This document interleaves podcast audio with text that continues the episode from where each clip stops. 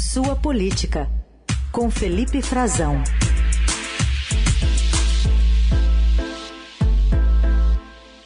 Oi, Felipe, bom dia. Oi, Heisen, bom dia para você. Como vai? Primeira Tudo vez que certo. a gente se fala já faz um tempo, né? Bom dia Isso. aos nossos ouvintes, boa semana a todos. Valeu, voltando de férias aí desde ontem, mas vamos começar falando aqui sobre uma insistência, né? A gente está falando de turna, de urna, urna tem tecla e o esse pessoal bate na tecla da urna eletrônica que não é confiável numa reunião lá com o TSE. Como é que é isso, Felipe?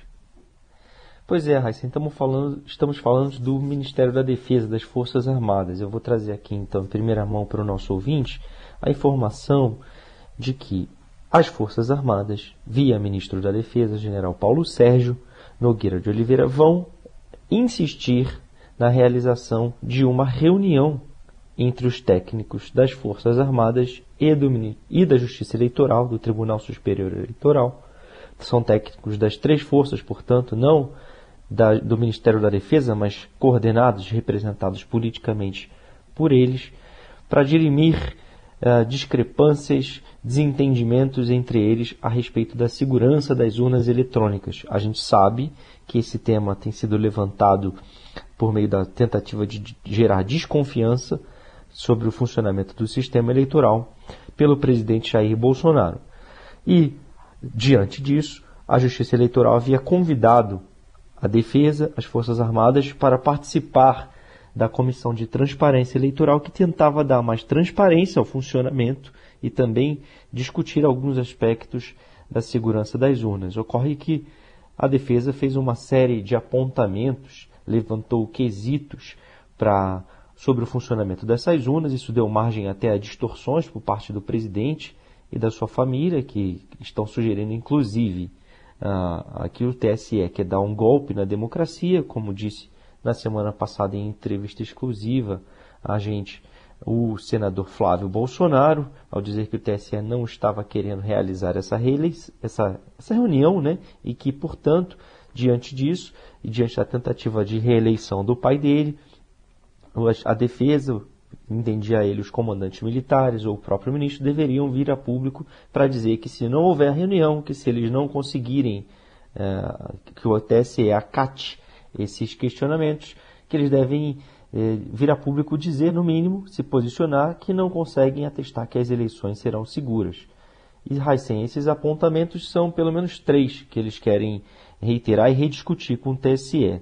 É, um deles é o teste de, de segurança das urnas, do novo modelo de urnas, que, é a urna, é, chama urna 2020, é, é uma urna nova, mais segura, que vai ser usada cerca de 40% das urnas dessa eleição é, de 2022 serão desse novo modelo, um modelo é, com maior integridade ainda, com mais equipamentos, de segurança, segundo o próprio TSE, que está sendo desenvolvido e vai ser usado pela primeira vez. Eles querem testar mais essa urna, tem algumas divergências técnicas e estatísticas que eles querem discutir, e eles querem também é, melhorar o teste de integridade feito com as urnas, que é quando eles simulam o funcionamento no dia da eleição, e incentivar também a auditoria por parte de partidos políticos, que é justamente o que defende o presidente Jair Bolsonaro. Há uma sintonia nisso.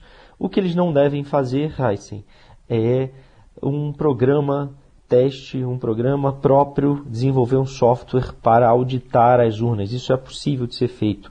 E a Polícia Federal já deu declarações, né, por meio do Ministro da Justiça, já, já indicou que a Polícia Federal fará um teste, apresentará um software próprio para tentar acompanhar a fiscalização, é, a contagem de votos, né, o funcionamento das urnas, fazer uma fiscalização própria ah, da, do funcionamento já nas eleições. Isso os militares estão descartando por enquanto. Essas são informações que eu apurei junto a auxiliares diretos do ministro da Defesa, generais de Exército, que estão participando desse diálogo. O entendimento deles assim, é que nesse momento o TSE ainda não respondeu se vai ser possível realizar essa, essa nova reunião entre técnicos, né? entre técnicos da defesa, técnicos das Forças Armadas, melhor dizendo, e técnicos do tribunal, mas que o ministro Edson Fachin, presidente, já deu a entender que, que ele descarta isso quando ele falou que todos os participantes, todas as entidades participantes da Comissão de Transparência Eleitoral têm que ter as mesmas condições. Ninguém pode ser privilegiado. E como nenhuma outra está pedindo uma reunião à parte, uma reunião exclusiva para discussão entre eh, a instituição e o tribunal, eles entendem que isso quer dizer que eles não terão a reunião tão pretendida e, portanto, querem reiterar, querem voltar à carga e, como estão com um diálogo bastante interrompido, bastante dificultado com o Faquin, devem mandar um novo ofício para o tribunal. Heisen.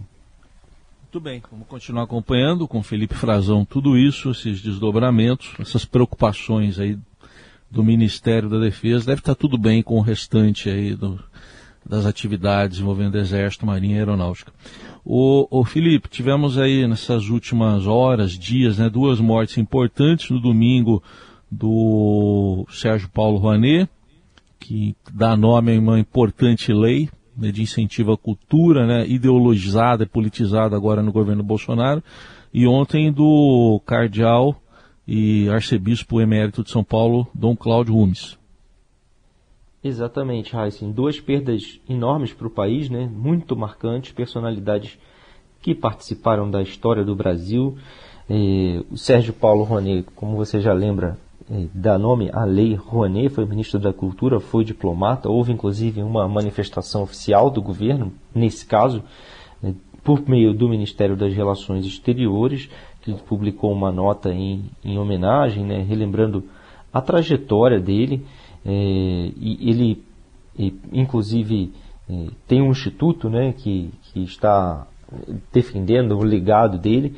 E do outro lado, ah, nós não vimos uma nota da Presidência da República, como vimos é, ainda sobre com morte de outros religiosos mais alinhados, vamos dizer assim, ao é, ideário, né, à política do presidente Jair Bolsonaro, mas uma morte é, bastante relevante, uma perda enorme, que foi também uh, um outro personalidade do Dom Cláudio, Dom Cláudio Rumes, cardeal, né, um dos cardeais brasileiros uh, no Vaticano, personalidade muito conhecida, talvez por uma passagem mais popular, que é a proximidade dele com o Papa Francisco, inclusive na escolha do nome do Papa Francisco, né, ao sugerir que ele focasse o papado nos pobres, e daí vem o nome de Francisco, mas é, não é só isso que ele tem de contribuição, né? Esse, é só um episódio da vida dele, que foi uma vida muito intensa, Heisen, muito antenada também com os temas sociais,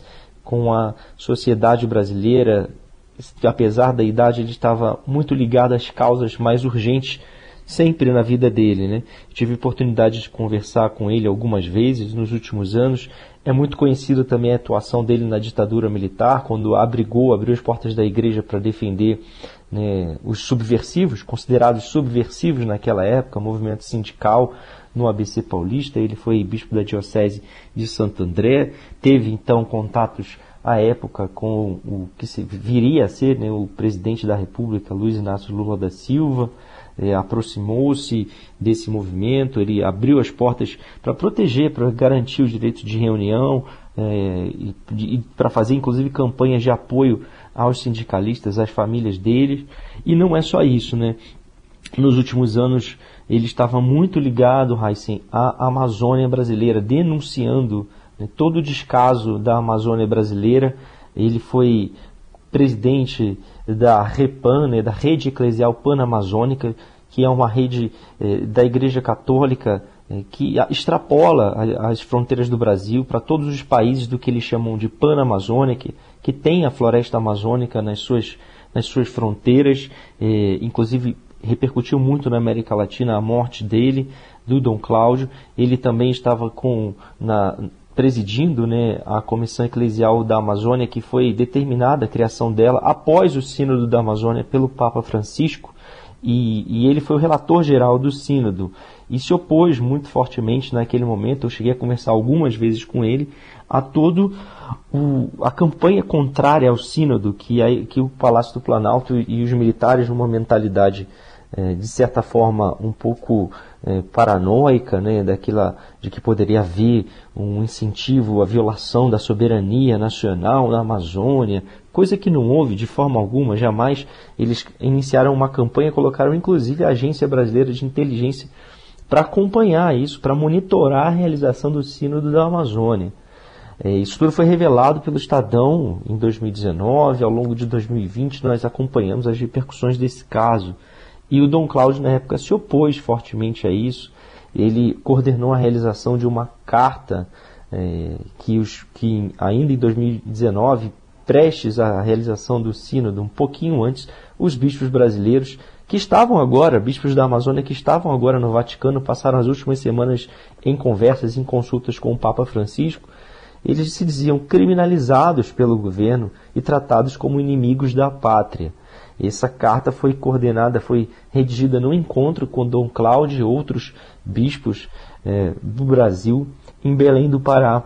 E o Dom Cláudio, naquela ocasião, me antecipou, Raíssa, inclusive, que o, que o Vaticano, o Papa Francisco, não cederia né, às pressões do governo para que houvesse, é, de alguma forma, uma representação política do governo, seja via militares, seja via algum político, algum representante do Palácio do Planalto no Sínodo da Amazônia, que aquilo era um encontro da igreja para a igreja. Então, ele sempre foi muito combativo, estava muito antenado com os problemas é, contemporâneos e dedicou os últimos anos de vida dele muito, muito, muito fortemente aos problemas da Amazônia, dizendo que ali tinha muitos interesses econômicos, né, e que os interesses econômicos e políticos estavam em jogo, que ele denunciava contra as populações indígenas, contra as populações ribeirinhas, contra o meio ambiente, a exploração descontrolada pelo interesse capitalista no meio ambiente. Ele denunciava tudo isso e também os riscos do crime naquela região. E a gente viu né, que ele estava certo de uma forma muito trágica.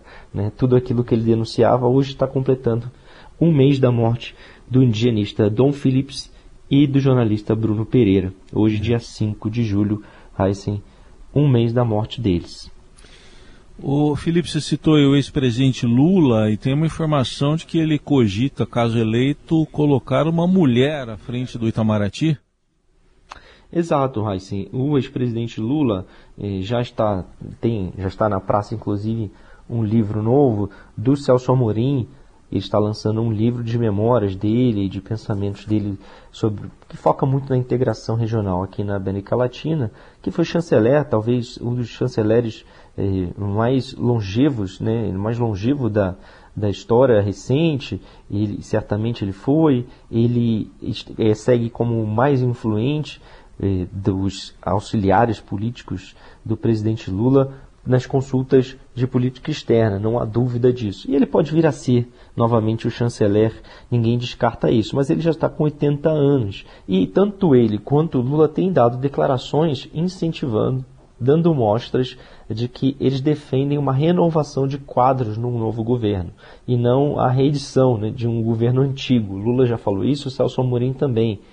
Eu conversei com o Celso Amorim e com outras pessoas do Itamaraty, que estão em diálogo com o PT, pessoas do partido, que me contaram, inclusive políticos de outros partidos, mas que são simpáticos à candidatura, que me contaram que sim, essa possibilidade está na mesa. Ele está avaliando, Lula está avaliando a nomeação de uma mulher para Itamaraty, o que seria um movimento inédito na diplomacia. Nunca houve uma chanceler e a gente sabe do movimento crescente feminino, Heinz, buscando espaço na diplomacia brasileira, tentando galgar postos de maior expressão.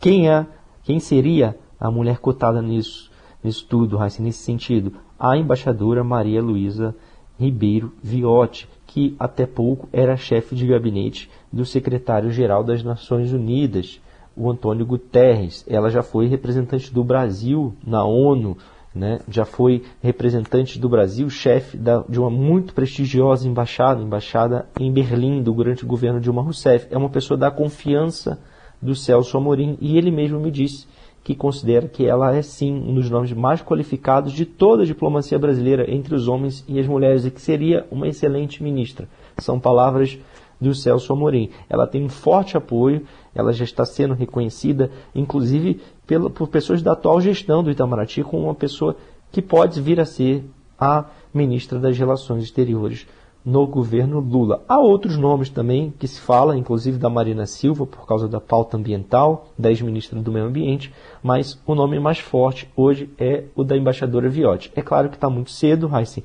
Primeiro, Lula precisa ganhar a eleição para nomear algum ministro e ele não vai fazer isso com tanta antecipação. Não vai falar sobre isso, provavelmente, mas nos bastidores ela é o nome que está sendo falado. Inclusive, ela é formada, Heisen, uma das pessoas que defendeu a nomeação dela foi o ex-prefeito de Manaus, ex-ministro, ex-senador, deputado federal Arthur Vigílio, do PSDB, que está tentando voltar ao Senado lá pelo Amazonas. Ele me disse que, que defendeu sim que o Lula fez uma brincadeira com ele, dizendo que ele poderia ser um excelente chanceler, mas que ele disse que tinha um outro nome para indicar, que era a embaixadora Viotti. Eles são da mesma turma do Itamaraty, da turma que concluiu o, o curso do Rio Branco em 76, em 1976, e nessa turma tinha o Marcos André Rouanet Machado de Melo, que é sobrinho do Sérgio Rouanet.